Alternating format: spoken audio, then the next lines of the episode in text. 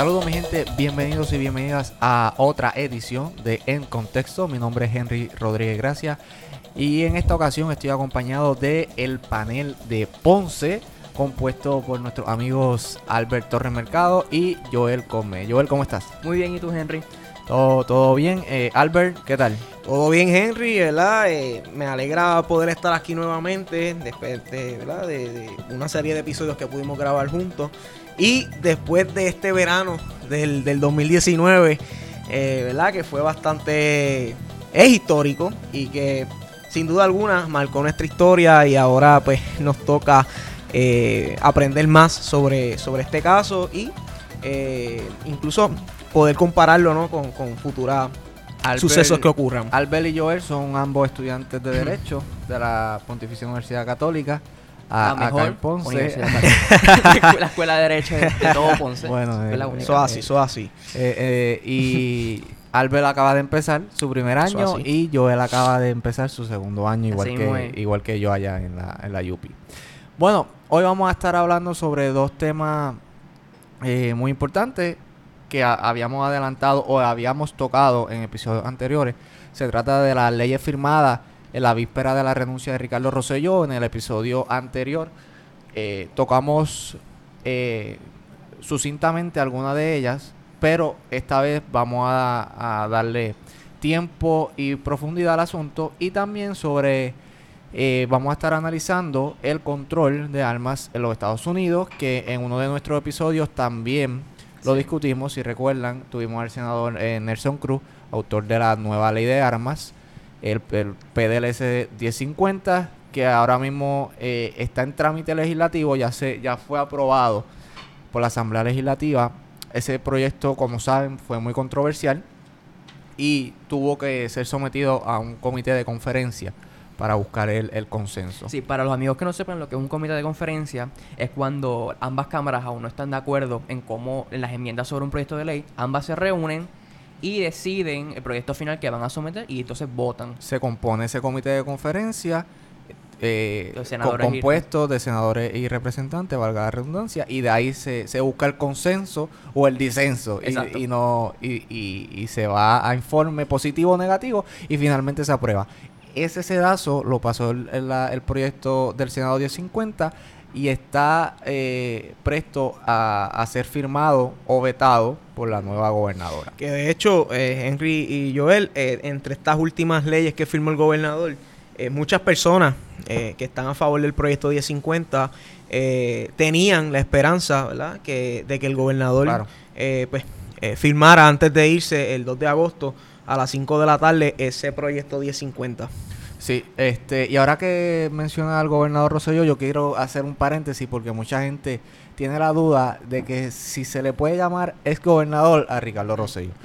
Y ¿De verdad? sí, de verdad. Ayer, ayer, por ejemplo, que estuve en Noti1, una persona llamó fuera del aire eh, a, al compañero panelista para decir que no le dijeran ex gobernador a Ricardo Rosselló. Y yo quiero decir que gramaticalmente se le puede llamar ex gobernador. Ahora, lo que pasa es que la gente tiene una confusión con una ley, que es la ley de financiamientos para las oficinas del ex gobernador, y otra ley de escoltas. Okay. Esa, para propósitos de esa ley y para pro, el propósito de la definición de ex gobernador, Ricardo Rosselló no cumple con esa definición porque tiene que haber eh, culminado los cuatro años de incumbencia okay. o eh, irse de la gobernación por estado mental o por alguna incapacidad okay. física. Incluso esa, esa misma ley que me están mencionando, que por eso es la confusión, Exacto. es también la que dicen, o a raíz de eso también dicen, que el gobernador no tiene derecho a las escoltas ni tampoco a la pensión. Sí, la pensión no existe desde el 93, 92 por allá arriba, que fue que su papá, Pedro Rosselló, pues eh, derogó las pensiones a los exgobernadores y en la alternativa lo que se hizo fue que se creó un fondo para financiar las oficinas de gobernadores, que muchos tienen fundaciones como sí. Sila María Calderón, otros tienen bibliotecas como Rafael Hernández Colón y Pedro Rosselló también tiene una biblioteca. Pero, pero nada, eso era... Pero algo tan sencillo, ex gobernador ya no es gobernador Sam. O sea, sí, ¿por qué exacto, complicarse? Exacto, ¿Por qué complicarse? Exacto, exacto, Pero nada, quería hacer ese paréntesis. Vamos a entrar ahora a las leyes eh, que firmó el, el, el gobernador Rosselló. Eh, empezando con esta ley que crea o creó una nueva oficina de cafés de Puerto Rico tanto el personal eh, tanto el personal como todas las funciones de la Administración de Desarrollo Agropecuario, eh, ADEA por sus siglas, relacionadas con la industria del café, se transferirán a esta nueva oficina. Esta medida se aprobó con la oposición de caficultores, ¿verdad? La Asociación de Agricultores y el conglomerado de Puerto Rico Coffee Roaster. Eh, según esta, todo estos gremios, eh, y según se desprende del informe de la comisión, ellos entendían que se añadía regulación en momentos en que la industria se encontraba vulnerable. Sin embargo, eh, pasó el sedazo del Senado y Cámara y finalmente el doctor Ricardo Rosselló la firmó. También se creó otra estructura que es la Comisión de Juegos de Gobierno para las famosas apuestas deportivas. Eh, esta recibirá empleos y funciones de la Oficina de Turismo, el Departamento de Desarrollo Económico y Comercio y la Administración y la nueva Administración, bueno, perdón, y la Administración para la Industria del Deporte Hípico en lo concerniente a juegos de azar.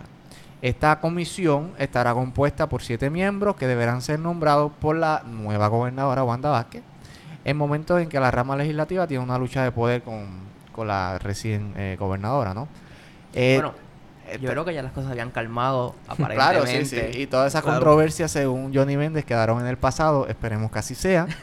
Por el bien de la gobernabilidad de Puerto Rico. Exacto, y la sana gobernanza. La comisión, esta comisión incluirá cuatro miembros de gabinete y tres representantes, ¿verdad? Y en términos generales, eh, se encargará de la regulación de las apuestas. Eh, se emite una licencia nueva para los lugares autorizados y todos los jugadores que quieran hacer sus apuestas electrónicas o deportivas deben estar registrados en una aplicación móvil. Eh, otra de las la, privatización de seguros agrícolas.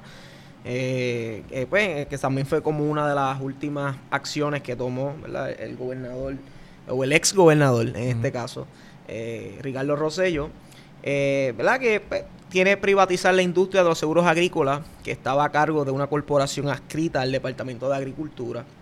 La Corporación de Seguros Agrícolas ofrece pólizas para cubrir las pérdidas de los agricultores ante huracanes y plagas y la Comisión Legislativa, a cargo de evaluar la medida, recibieron oposición del Colegio de Agrónomos, que alegó que la privatización podría arriesgar la reclamación justa para los agricultores y el empleo de los 26 agrónomos que elaboran en la corporación según el informe positivo del Senado. Otra de las leyes que también firmó el gobernador fue dos enmiendas a la ley orgánica del Departamento de Seguridad Pública. Una de ellas fue transferir la línea de servicio de gobierno, que todos lo conocen, el 311.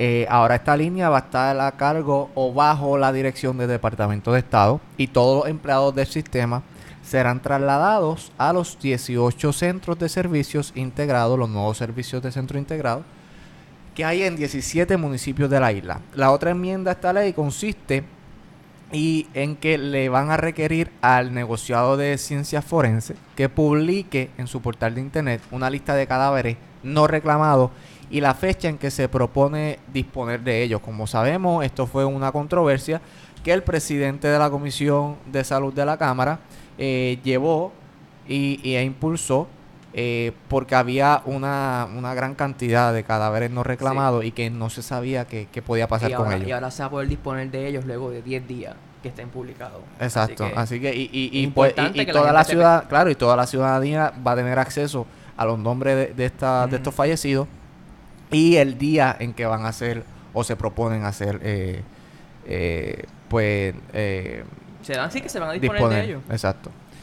Eh, otra de las cosas fue las excepciones contributivas en lo relacionado a que ahora eh, se pueden eximir los trabajos artesanales del pago del impuesto sobre venta y uso, llamado IBU, y que se podrá disminuir el arbitrio que pagan las cervezas artesanales en Puerto Rico, otra industria que está emergente, que es nueva en Puerto Rico, que son las cervezas artesanales.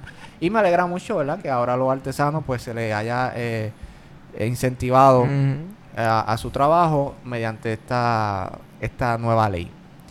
Eh, mediante la ley 83 también se, se concedió una licencia de 15 días para empleados de gobierno con situaciones de violencia doméstica o víctimas de delitos sexual hostigamiento. pero yo, me, causa duda cómo, cómo el empleado, ¿verdad? Va, va a reclamar esta licencia. O sea, va a tener que informarle acaso a, a su a su supervisor que es, víctima ah, de violencia doméstica. No tengo aquí el detalle, por eso tendrá tendrá algún protocolo interno, ¿verdad? Cada agencia para velar por la privacidad también de esas personas.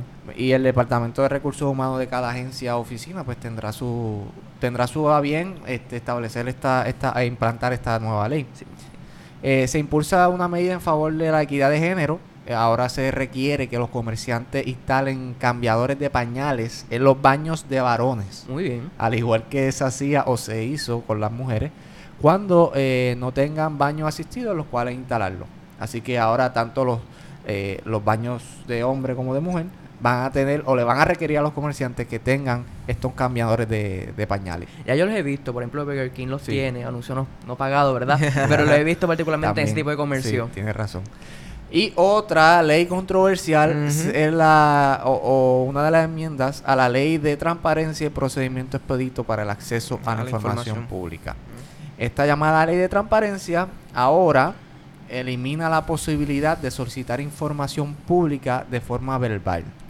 Era, esto era un uso y costumbre de los periodistas, ¿verdad? Que en la mayoría de los casos le requerían verbalmente al gobierno información pública. Ahora todo tiene que ser por escrito y además la enmienda elimina la garantía de que si la información pública es de fácil acceso, se omita el trámite burocrático creado por la misma ley y se entregue de inmediato. Eh, y ahora, que en esto nos vamos a detener un poco, porque ha sido una de las leyes más controversiales, eh, registro automático al servicio selectivo.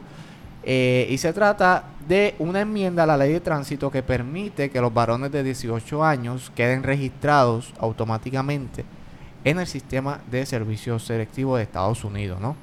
Eh, y esta ley, en, su posición de motivo, detalla que según el Military Selective Service Act, eh, requiere que todo hombre, ciudadano estadounidense y residente permanente, eh, se registre en el servicio selectivo durante los próximos 30 días después de haber cumplido 18 años de edad. Tienen hasta los 25 años para para registrarse. Técnicamente, después de este periodo, pues el varón de 18 años que no ha sido registrado, pues está violando la ley. Claro, se, expone, se expone a 250 mil dólares de multa o y 5 años. 5 años de prisión.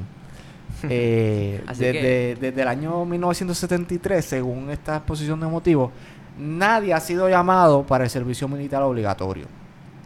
Y para que esto ocurra, tendría que promulgarse una ley que sea aprobada por el Congreso de Estados Unidos.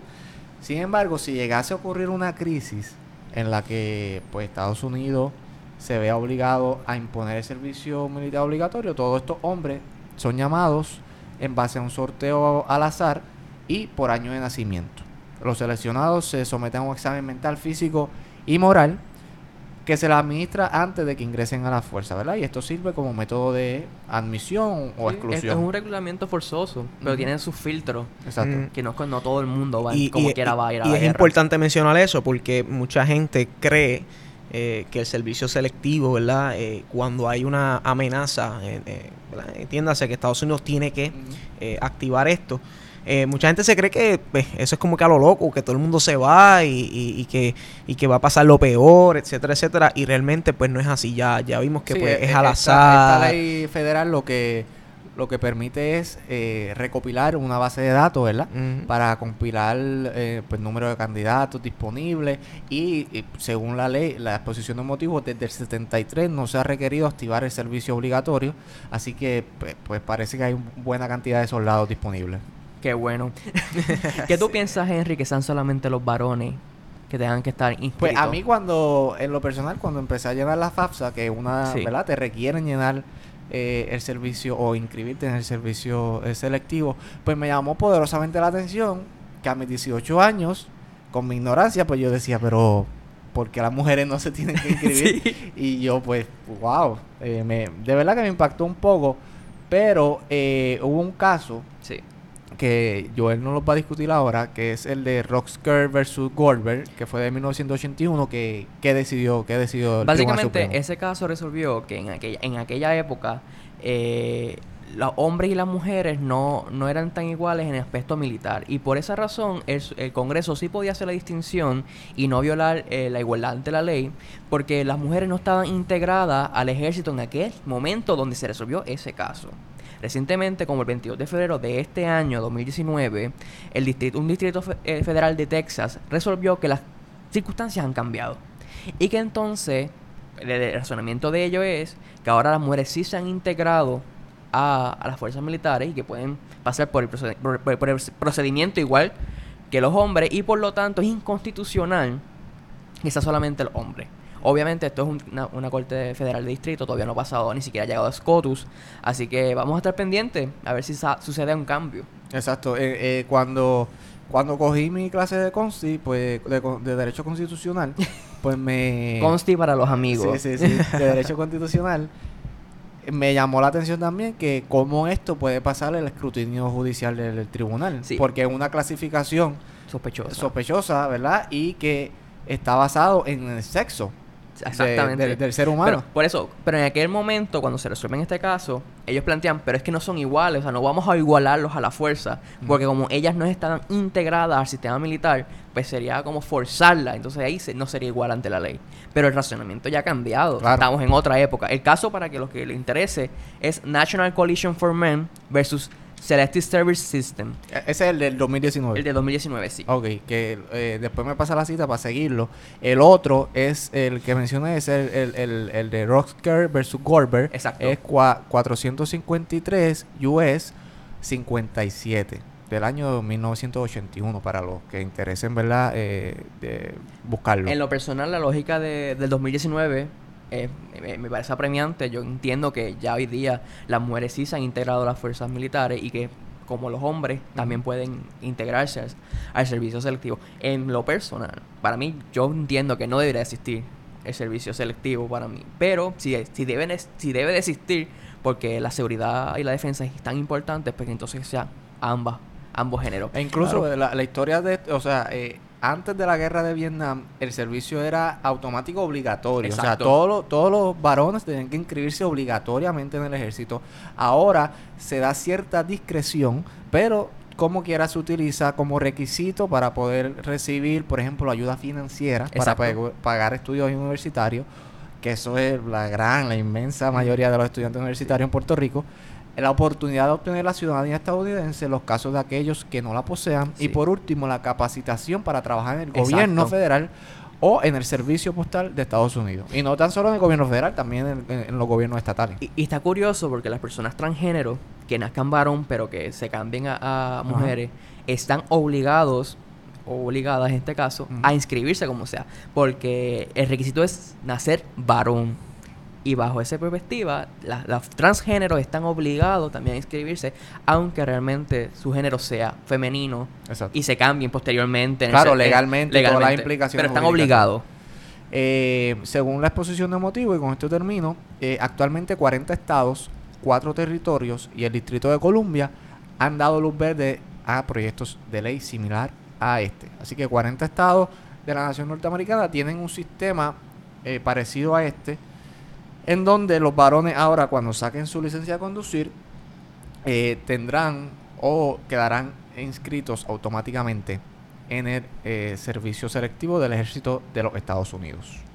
Eh, y por último, mediante la ley 83 se convirtió a la flor de maga como flor símbolo de Puerto Rico. Así que... Antes de irse tenía que hacerle un tributo a su mamá. Esa, oye, ¿verdad? No, no me había dado cuenta de eso. bueno, Vamos entonces a pasar al, segundo tema, que es un poquito más profundo y que requiere mayor análisis. Y que ha estado en el ojo ciclónico durante estos pasados o pasadas semanas en los Estados Unidos. Siempre despierta el mismo debate cada vez que sucede. Sí, y llevamos muchos años con el tema del control o el descontrol de armas eh, existente en los Estados Unidos. Eh, como saben o recordarán, el, el pasado mes eh, o en agosto, no sé si fue en julio o en agosto, el, caso de, del paso. El 3 de agosto. El 3 de agosto. Eh, hubo un tiroteo masivo en, en uno de los de estos centros. Sí, en Walmart, en el paso del Texas, mató a 22 personas e hirió una docena más. Este, el sospechoso fue arrestado y el Departamento de Justicia de los Estados Unidos está investigando el incidente. Entiendo que ya le radicaron cargos para con pena de muerte. Y me llama la atención que el FBI por primera vez este, abre una investigación bajo el argumento de terrorismo interno, porque... Sí, terrorismo doméstico. doméstico, porque antes pues se trataba de otra manera. Sí, como crímenes de odio, aunque pueden estar ambos. Porque claro, pero, pero ya están, e, eso es un paso importante, ¿no? Que, que califiquen esto como terrorismo doméstico. Exactamente, es que lo es. Exacto. Lo es. Claro. Entonces, para poner en contexto esta discusión, voy a leer la, la famosa segunda enmienda. Y también es necesario leer la enmienda decimocuarta. Eh, y, ya no, y ya lo explicaremos. Voy a leer la, la segunda enmienda. Dice, y esto en la ley, en la constitución de los Estados Unidos, siendo necesaria para la seguridad de un Estado libre una milicia bien organizada. No se coartará el derecho del pueblo a tener y a portar armas. Y en lo relativo a la decimocuarta enmienda, en su sección 1, dice, toda persona nacida o naturalizada en los Estados Unidos y sujeta a jurisdicción será ciudadana de los Estados Unidos y del estado en que resida. Ningún estado aprobará o hará cumplir ninguna ley que restrinja los privilegios o inmunidades de los ciudadanos de los Estados Unidos. Y aquí viene la parte importante. Ni ningún estado privará a persona alguna de su vida, su libertad o de su propiedad sin el debido proceso de ley. Ni negará a nadie dentro de su jurisdicción la igual protección de la ley. En esta última enmienda tenemos dos conceptos eh, constitucionales que se tratan, eh, eh, se tratan, se relacionan, pero se tratan de manera distinta, ¿no? Y se trata del debido proceso de ley y de la protección a la igual o la igual protección de la ley. Exacto. Que mencionamos casi ahora con la cuestión de, del servicio del servicio selectivo militar. Exacto. Y paradójicamente, la Corte Suprema de los Estados Unidos ha tenido pocos casos sobre la segunda enmienda. El más contundente eh, fue en el 2010, en el caso de eh, McDonald's versus City de Chicago, este, que ahí ellos utilizaron estas, dos, estas dos enmiendas que, que acabo de leer. Y esto, esto fue un caso precedido por otro, que fue el Distrito de Columbia versus Heller, que fue en el 2008. Sí, sí. Si quieres, vamos a discutir un momento ese caso. En ese caso eh, se resuelve, ¿verdad? Varios se contradice un argumento que se mencionaba mucho en Estados Unidos y es que dicen, es que cuando se hizo la enmienda, la segunda enmienda, se referían a los rifles de la época. Por lo tanto, nada más los americanos tienen derecho a los rifles de esa época, no a las armas modernas de hoy día. Entonces ellos mencionan que con respecto al argumento de que solo las armas que existían en el siglo XVIII están protegidas por la segunda enmienda, la Corte Suprema de los Estados Unidos no interpreta los derechos constitucionales de esa manera. Así como la primera enmienda protege las formas modernas de comunicación y la cuarta enmienda se aplica a las formas modernas de, la, de búsqueda, la segunda enmienda se extiende prima facie a todos los instrumentos que, que constituyen armas soportables, incluso aquellos que no existan al momento de la fundación. Tiene lógica, tiene lógica, porque la constitución es una viva y progresa junto con la sociedad. Entonces, en ese caso del 2008, en el de, el de, el de Heller, el tribunal solo se limitó a interpretar la segunda enmienda, pero no la incorporó, ¿verdad? A la decimocuarta. ¿Y qué quiero decir? Exactamente.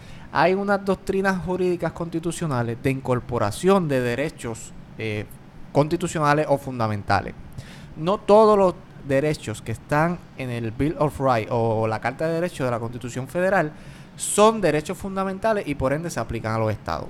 Para eso se hizo la decimocuarta enmienda, que la decimocuarta sí obliga a los estados a cumplir las leyes y a garantizar la igual protección de las leyes y el, y el debido proceso de ley. Entonces, hay algo que se llama, y es la teoría prevaleciente en la doctrina jurídica, que es la incorporación selectiva. ¿Qué quiere decir esto? Que el Tribunal Supremo selectivamente ha estado incorporando derechos de la Carta de Derechos de la Constitución como derechos fundamentales y por ende aplicables y ejecutables en los estados. Claro. Solo unos pocos no han sido eh, incorporados, no los tengo enumerados, pero son, eh, se pueden contar con los dedos de una mano. Casi todos los demás han sido incorporados. Ahora, tenemos que hacernos la pregunta en Puerto eh, aquí en Puerto Rico, si este derecho también va a estar garantizado y, tiene, y tenga que el Estado y el gobierno de Puerto Rico eh, garantizar estos de, este, este derecho a portar armas. Y e, eso es un poco lo que la ley, la ley, el proyecto del Senado 1050 trata de atemperar y utiliza mucho el fundamento del caso de McDonald's versus la ciudad de Chicago, que se decidió en el 2010. En ese caso, fue el decisivo, fue el que el Tribunal Supremo de manera contundente dijo que eh, la segunda enmienda es completamente aplicable eh, a los estados eh, por conducto de la cláusula del debido proceso de ley que está consagrada en la decimocuarta enmienda. Así que ya esto es un derecho que ha estado incorporado, incorporado en la decimocuarta y por ende, en conclusión, también es aplicable a los estados y territorios. Que eso lo, Definitivamente. Que, eso es lo que eh, nos preguntamos, ¿no? Que si, que si esta ley, lo, nueva ley de armas, aquí en Puerto Rico, va a tener eh, progreso. Yo sé que la gobernadora, específicamente en el 2013, ella favoreció que las eh, víctimas de violencia doméstica portaran armas. Eso era cuando ella era procuradora, procuradora de, las mujeres. Entonces, en ese entonces, ella pues favorecía un proceso expedito para que se le otorgaran licencias de, posesión de armas a las víctimas. Eh, no sé cómo ha quedado su postura, porque en la discusión del PDLS 1050, el Departamento de Justicia eh, estuvo en contra del proyecto.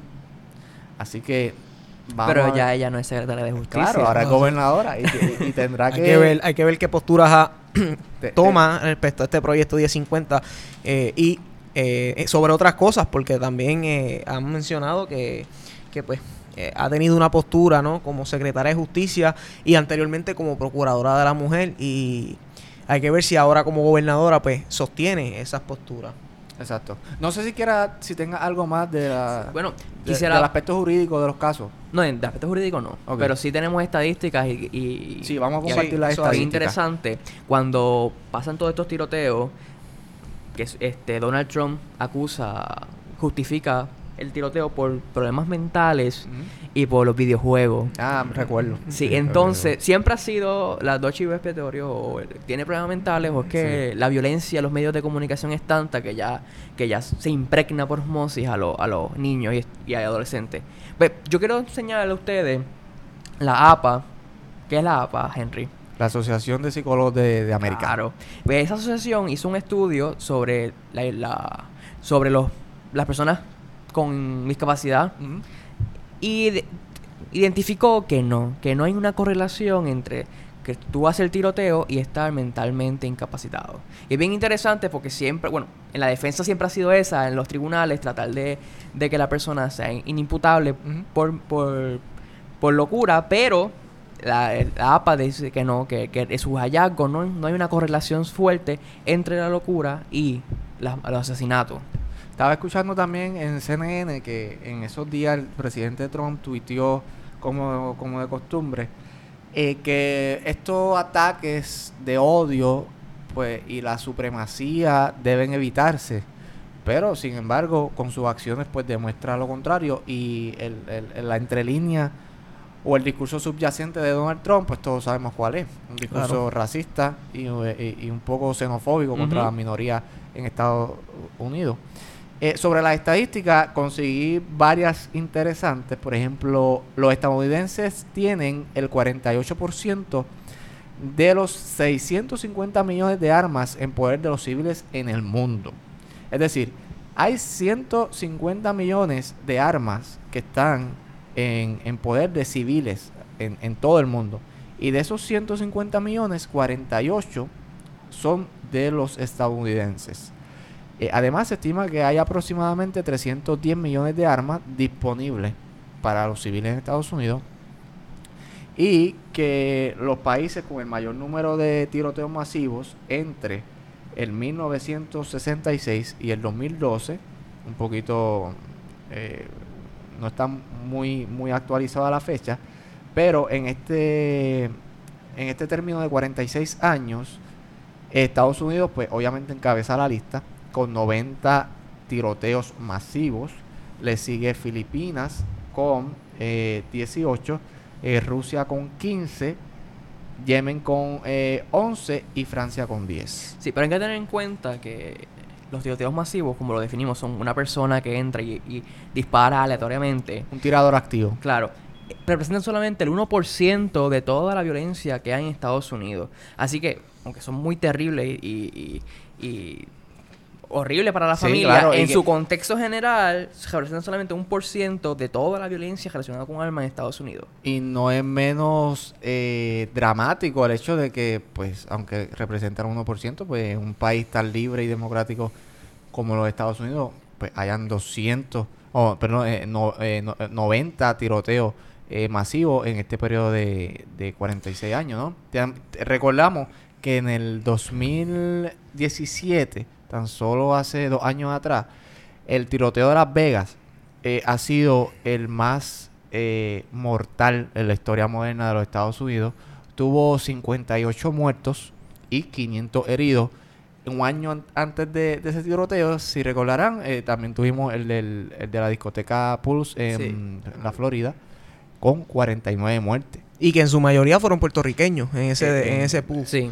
Eh, un dato interesante que encontré, ¿verdad? Buscando, buscando sobre esto de las armas y demás, en Estados Unidos particularmente, es que 11 mil millones de dólares es el margen de ganancia, ¿no? Que deja eh, las armas en Estados Unidos. Y lo interesante del dato no es solamente eso, es que el 20% de esas armas que se compran en Estados Unidos eh, son compradas en Walmart.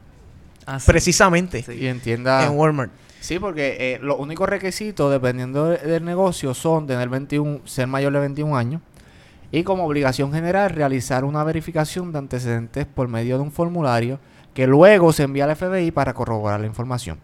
Sin embargo, las negaciones ocurren raramente y conforman solo el 1% de los casos según eh, CNN Money. Es decir, que usted puede ir a una tienda como esta, como Walmart u otra almería de fácil acceso y lo único que le van a requerir es que sea mayor de 21 años y que llene un formulario de antecedentes penales y una corroboración que luego la hacen con el FBI, pero que según este dato, ¿verdad? Es revelador en el sentido de que solamente deniegan un por ciento de los casos. Así que según sus requisitos, no es un el buen filtro. El 99% cumplen con todos esos requisitos. Eh, haciendo un poco de análisis comparado, en Australia ocurrieron cuatro tiroteos masivos entre 1983 y el 96. Esto pues obviamente causó gran conmoción en la sociedad australiana y después de todo esto, el parlamento de, ese país eh, aprobó leyes más estrictas y desde entonces no ha habido ni un solo tiroteo masivo. Pero entre esas leyes estrictas se encuentra confiscar las armas, confiscaron las armas. Realmente se las compraron para atrás, pero era obligatorio. Así que confiscaron muchas armas y eso aplicándolo a Estados Unidos yo creo que es muy difícil. Y problemático. Y, definitivamente no sé cómo pasaría el sedazo de los tribunales, confiscar tantas, todas las armas básicamente Así que... Sin embargo, una encuesta reciente de CNN eh, nos demuestran que dos tercios de los votantes en Estados Unidos están a favor de mejores controles.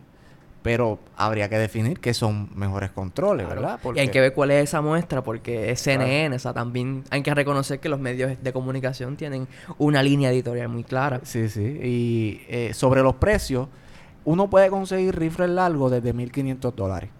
Eso cuesta un MacBook y armas cortas desde 200 dólares. Las handguns son las armas que más se utilizan para asesinar. En el caso de los Estados Unidos, en 2017, según estadísticas de, de, del FBI, se mataron con handguns alrededor de 7.032 personas. Eh, entonces, para hacer un poquito de trasfondo histórico, en 1875 el 17% de las constituciones mundiales de los países incluía un derecho a portar armas. En la actualidad, de las casi 200 constituciones, o más específico, son 196 o 193 países y constituciones, solo tres países siguen incluyendo este derecho a portar armas. Estos son Guatemala, México y por supuesto Estados Unidos. En 1689, la Declaración de Derechos de 1689 en Inglaterra permitió a los ciudadanos tener armas para su defensa adecuadas a sus condiciones y permitidas por ley. Obviamente sabemos que el derecho consuetudinario en Estados Unidos pues es la teoría eh, prevaleciente, el famoso common law, y eso en las 13 colonias eh, lo siguieron impulsando. Y es así que eh, en las primeras, en la, constitución de Estados Unidos se consagra este derecho fundamental aportar y a poseer armas, ¿no? Como mecanismo de, de tener una, una, milicia ordenada y preparada. Hay que, tener contexto. Los padres fundadores, cuando redactaron las enmiendas, tenían muy presente la experiencia con, con Gran Bretaña y sabían que cualquiera era un país todavía pequeño, y necesitaban que Son, eran 13 colonias. Claro, y necesitaban la población armada por posibles invasores y para tener una milicia, pero realmente cuando leemos la enmienda lo que se está protegiendo allí es el derecho individual de cada persona a poseer un arma y que el gobierno no puede infringir ese derecho. Y por, por eso, siguiendo esa línea, Estados Unidos reconoce que, que cada ser humano americano tiene ese derecho. Y que por eso yo entiendo que es tan difícil aplicar estas experiencias de otros países en Estados Unidos, al menos que enmiendes la constitución. Que eso es muy difícil, aunque ya se ha hecho en un par de ocasiones. Sí, en la historia norteamericana, o sea, e, es, parte de la, de, la, de la, cultura y de la sociedad, ¿no? Este, y, y, se ha hecho ya un derecho fundamental, como dijimos anteriormente, la Corte Suprema así lo ha establecido. Eh, lo que sí me llama la atención es que en primera instancia, cuando uno lee la, la enmienda, sí. ¿verdad? En hermenéutica uno dice, pero aquí están hablando de, una milicia. Sí, sí, pero... No de una, de, no de individuos, no de personas privadas eh, que puedan eh, organizarse y crear ejércitos. Sabemos que eso ilícito. pero, pero entendemos que esa, esa primera cláusula es una cláusula de justificación. La verdadera cláusula que te da el derecho es la que te dice que, te, que tienes derecho que, a portar armas. Que no se violará el derecho del pueblo a poseer y portar armas. Claro, claro, Y, ese es el derecho como tal. Lo anterior es una justificación.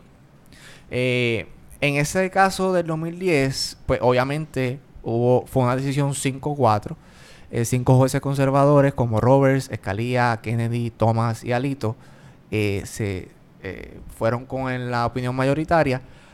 Y obviamente la ala liberal, Breyer, Ginsburg, Sotomayor y John Paul Stevens disintieron de, esa opinión. Obviamente ahora está en el panorama Kavanaugh y... Todo mucho que cambien. Claro, y yo creo que la postura no va a ser no va a progresar mucho a lo que fue en el 2010, ¿no? Y, Entiendo que sí. Y, yo creo que la esta inmutabilidad de la segunda enmienda se mantendrá hasta que haya un cambio drástico en, en la en la composición del Tribunal Supremo. habría que, dar mucha hermenéutica y, y, darle bien largo al hilo para tratar de cambiar lo que es tan claro, porque a mí me parece que con de una primera lectura se entiende que se está dando el derecho a las armas. Sí, no, claro, y, no está, eh, es interpretar la cláusula, pero también darle poderes a los estados en la, o al Estado federal a la regulación de armas, porque esta decisión del 2010 de McDonald versus Chicago, pues te da a entender que esas restricciones o limitaciones son eh, serían violentar la segunda enmienda. Sí, pero Entonces, a, eso es que yo me refiero, a liberalizar o hacer más extensiva esa interpretación que el tribunal ha hecho. Sí, pero por ejemplo, en dicta, el Supremo dijo en District of Columbia versus Heller, que lo discutimos casi ahorita, que el Supremo cree que la liberación está bastante respaldada por la tradición histórica de prohibir el transporte de armas peligrosas e inusuales. O sea, que hay que definir lo que son lo que significa esas armas peligrosas e inusuales. Yo entiendo, lo bastante obvio, una bomba atómica es un arma peligrosa e inusual para una persona. Así que habría que ver cómo el Congreso, cuánto espacio tiene para definir lo que es ese tipo de arma. Por ejemplo, en México, la constitución de 1853 contempla el derecho de posesión y portación. Una enmienda a la constitución mexicana de 1917 introdujo dos cambios importantes o dos limitaciones importantes a ese derecho. La de armas prohibidas por el Estado o reservadas al ejército y la de portar armas en lugares públicos. Es decir, que, el, Estado mexicano garantiza, o la Constitución mexicana garantiza un derecho a portar armas, pero la misma Constitución eh, establece unas limitaciones que, que fue las que dije. Hay unas armas que van a estar clasificadas como prohibidas o prohibitivas por el Estado y esas armas no, no podrán ser asequibles a los ciudadanos, ¿no? Igual pasa en España, hay muchas clasificaciones en España, lo tenía por acá. Sí, y el Congreso de Estados Unidos puede prohibir armas, puede hacer una lista, ya lo ha hecho, de lo que sucede es que ya expiró, ellos tienen un ban de rifles de asalto y ya ese ban expiró y por lo tanto, eh, una prohibición en español, y por lo tanto ya las personas podían adquirir, creo que expiró en 2004, y hay gente que relaciona desde que se venció esa, esa expiración, el aumento de este tipo de asesinatos en masa que hemos tenido. Yo entiendo que hay que tener todo en su contexto y hay que ver qué armas vas a prohibir. Porque, por ejemplo, en el 2017 hubo en Estados Unidos, según datos del FBI, 403 muertes causadas por rifle, 264 causadas por escopetas y 1591 causadas por cuchillo. Vamos, vamos a prohibir los cuchillos también. ¿Entendés? hay, que hacer una política pública que entienda qué vamos a hacer. Claro, lo que pasa es que lo más notorio en todo este debate pues ha sido los mass shooting, o sea, los, los, tiroteos masivos y violentos que se han hecho, ¿no? Eh, que, que un, tirador activo en una escuela, en una discoteca, en, en un concierto, pues bueno, yo vi después de, esto de este tiroteo en El Paso, no sé si ustedes vieron el video, que en Nueva York, en la Gran Manzana, hubo unas explosiones de, automóviles y la gente salió corriendo despavorida y descontrolada porque el miedo y el terror que se ha sembrado en, la sociedad estadounidense con este asunto es muy arraigado y, y, lo viven. Y más en Nueva York. Yo creo que explosión en Nueva York. yo creo que aquí, eh, eh, más allá de, ¿verdad? Porque sabemos que lo que está en la constitución, ¿verdad? Eh, a menos que lo enmienden, como muy bien dijo Joel, o sea, eh, está ahí y es muy claro. Eh, ahora, hay que ver qué realmente es lo que, más allá de, el acceso a las armas, hay que ver qué realmente es lo que está o qué factor es el que está afectando o motivando, debo decir, a que estas personas, esta, estos tiradores, hagan este tipo de cosas. Porque podemos decir de primera instancia que es el fácil acceso a las armas, pero tampoco tenemos la garantía de que es eso. O sea, factores. Hay muchos factores. La violencia, la, violencia que sufren en su infancia son factores que también contribuyen en estudios que relacionan. Exacto. Ese tipo. Y, y Joel también mencionó ahorita que, eh, eh, ¿verdad? Eh, APA también hizo un estudio que mostró que no había una correlación directa en lo que es la salud mental y, estas provocaciones. Por lo tanto, eh, que quizás puede influir, ¿verdad? Y quizás poniéndole un background check, como muchas veces muchas personas están ahora mismo diciendo eh, en, en Estados Unidos, de que entre otras cosas, además de los antecedentes penales, pues también evalúen la salud mental y emocional de la persona. Yo diría que hay que los esfuerzos se tienen que, ver en qué está motivando esto. Porque muy bien, como dijo Henry ahorita, Donald Trump en sus tweets, que se pasa tuiteando básicamente dos o tres veces al día, todos los días, él mencionó que, que para él eh, es eh, los juegos de video, la sociedad, etcétera. Pero verdaderamente es eso. No, lo, por ejemplo, los juegos de video, los videojuegos, este, el Servicio Secreto de Estados Unidos publicó un estudio en el 2002, ya está viejito, ¿verdad? Pero este concluían que no había una relación entre los videojuegos y la y este la, los mass shootings. Claro. Yo entiendo, la, desde mi perspectiva, esto es anecdótico, pero yo toda mi vida he visto películas muy violentas, he jugado juegos muy violentos y yo nunca he matado a nadie, pero nunca matar a nadie y nunca he tenido un acto así de violencia. Claro, y uno se divierte jugando Call of Duty, juegos así. me divertía. Ya la escuela de Derecho no me da break, ¿verdad? Pero...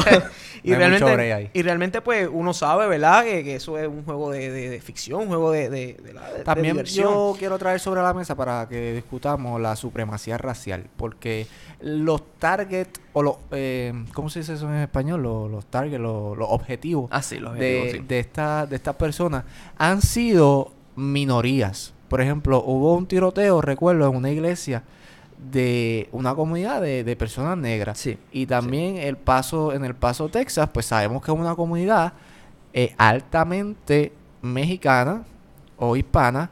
Entonces son tal vez el discurso racial que despuntaba Donald Trump desde el comienzo de su mandato tenga algo que ver con todo esto, ¿no? Y, eh, y ese sentimiento nacionalista que ha podido capitalizar Donald Trump durante su, su mandato, para mí es, peligroso. En el sentido de que siempre va a haber una cuestión subyacente en sus discursos, en sus discursos eh, políticos, ¿verdad? Y, la gente eh, atempera eso a su manera de, de, vivir y ya no le da miedo discriminar, y ya no le da miedo ser racista, y ya no le da miedo eh, salir a la calle y decirle a puertorriqueño o a mexicano o a todo aquel que parezca latino que debe irse a su nación, que son unos eh, monos o que son, eh, o sea, este, este tipo de, de, adjetivos peyorativos que, que no se deben aceptar en ninguna sociedad, entiendo yo.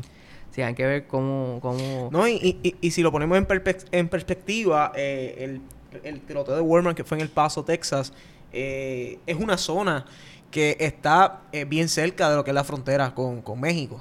Eh, que precisamente es ha sido debate, ¿no? Desde que Trump entró a, la presidencia, el querer hacer el famoso muro eh, con México.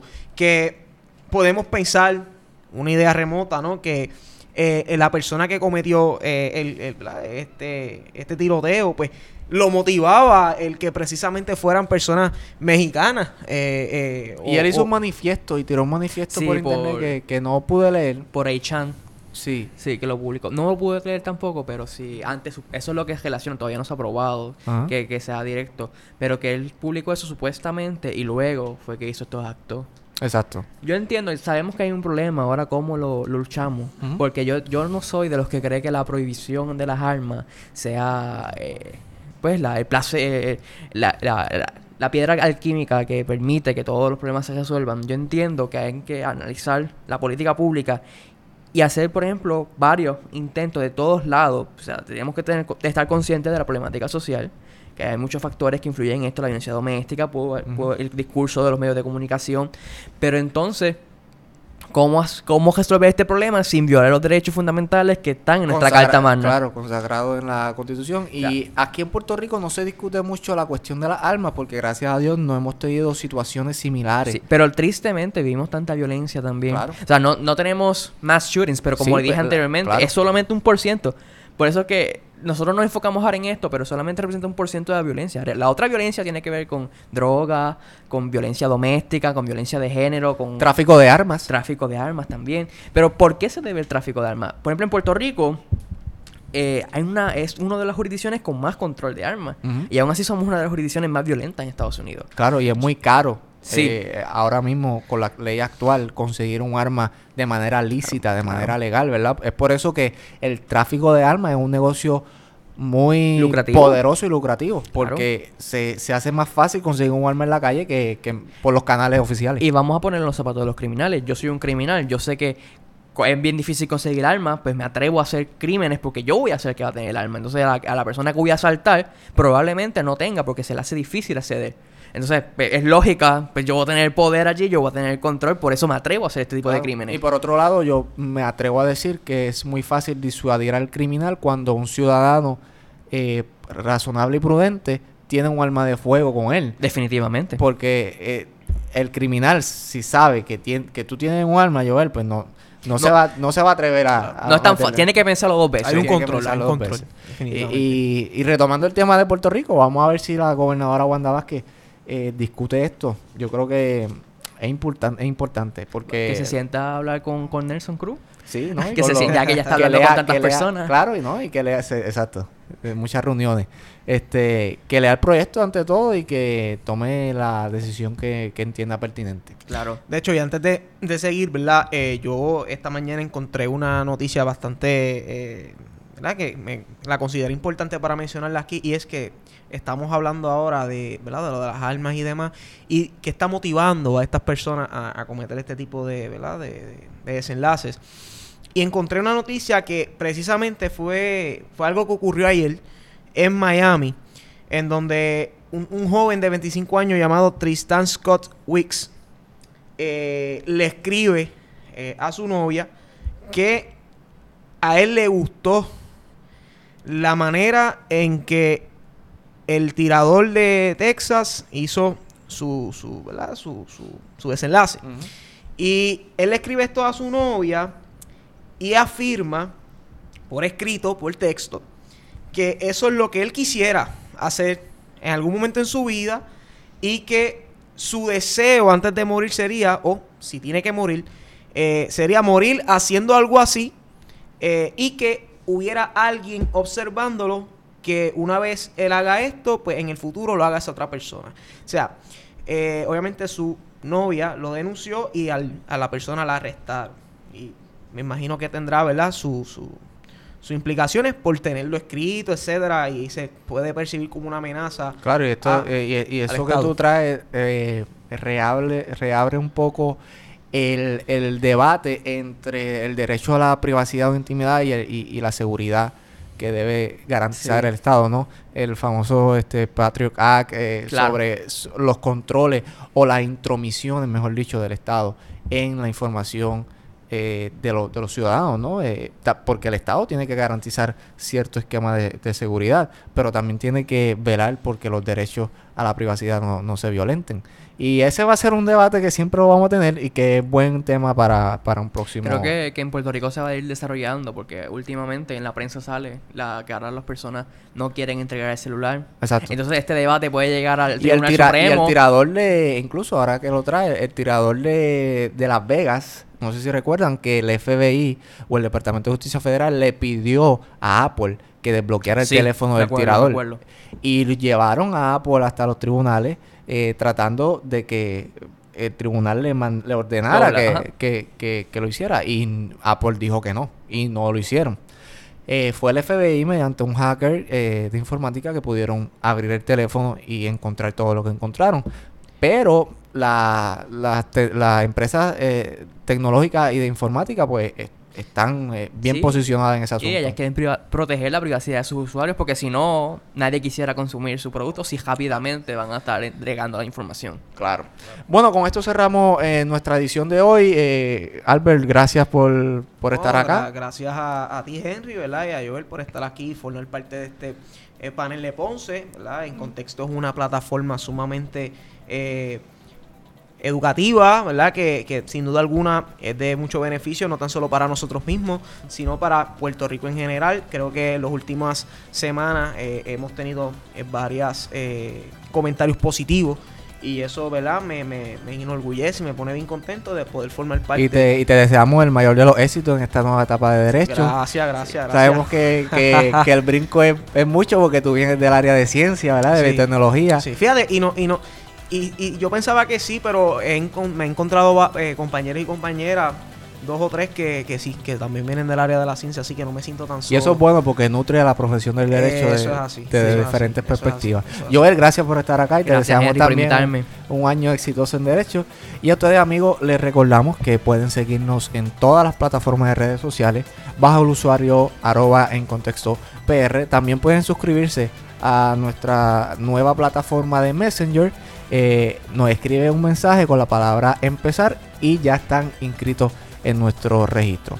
Así que gracias por escucharnos, compartan este podcast y lo esperamos en una edición más de En Contexto. Hasta luego.